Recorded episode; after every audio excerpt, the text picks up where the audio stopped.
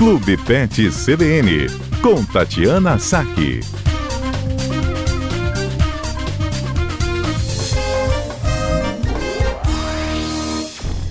Boa tarde, Mário. Boa tarde, ouvintes da CBN. A Páscoa está chegando e eu estou passando aqui para deixar um recado muito importante para os tutores de animais. É, se vocês quiserem dar chocolate para alguém, dê para o veterinário e nunca para o seu animal. Combinado? Isso é uma brincadeira, né? Porque a gente sabe que é, o chocolate é bastante tóxico para os cães, né? Os cães que acabam tendo uma curiosidade maior com alimentos diferentes e com, e com o doce, salgado, azedo, frutas. O gato já não tem tanto essa curiosidade, essa característica.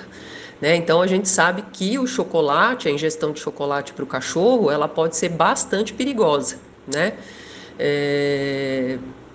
Ele contém uma substância que contém teobromina, que, que causa uma intoxicação, né? E dependendo do nível de é, da porcentagem de cacau que esse, que esse chocolate apresenta, né? Quanto mais forte for esse chocolate, maior a possibilidade desse animal ser intoxicado. Né? Então, um chocolate branco, por exemplo, tem uma probabilidade muito menor aí de causar algum problema no animal com relação à intoxicação, mas um chocolate ali 50%, 60%, 70% vai ter um teor de teobromina mais alto, né, e que pode causar intoxicação do animal.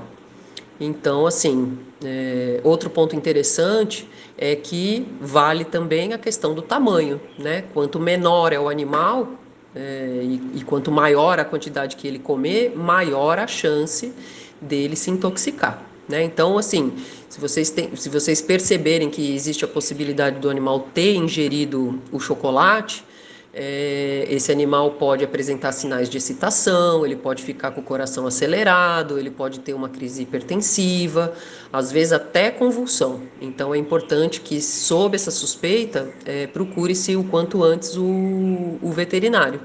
Né?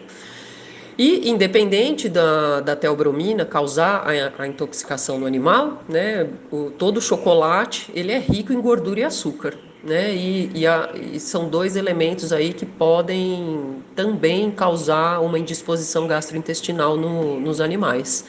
Né? É, pode ocorrer vômito, pode ocorrer diarreia, pode ocorrer desidratação. Então, até eventualmente uma pancreatite pode ocorrer. Né? Então a gente tem que realmente estar atento é, com a questão do chocolate. Às vezes a gente não dá deliberadamente, mas esse animal ele pode ter acesso aí a um ovo de Páscoa, alguma coisa que foi esquecida em cima da mesa. A gente sabe como os nossos pets são terríveis, né? Então, bastante atenção aí nesse período de Páscoa com essa possibilidade de, de ingestão de, de chocolate.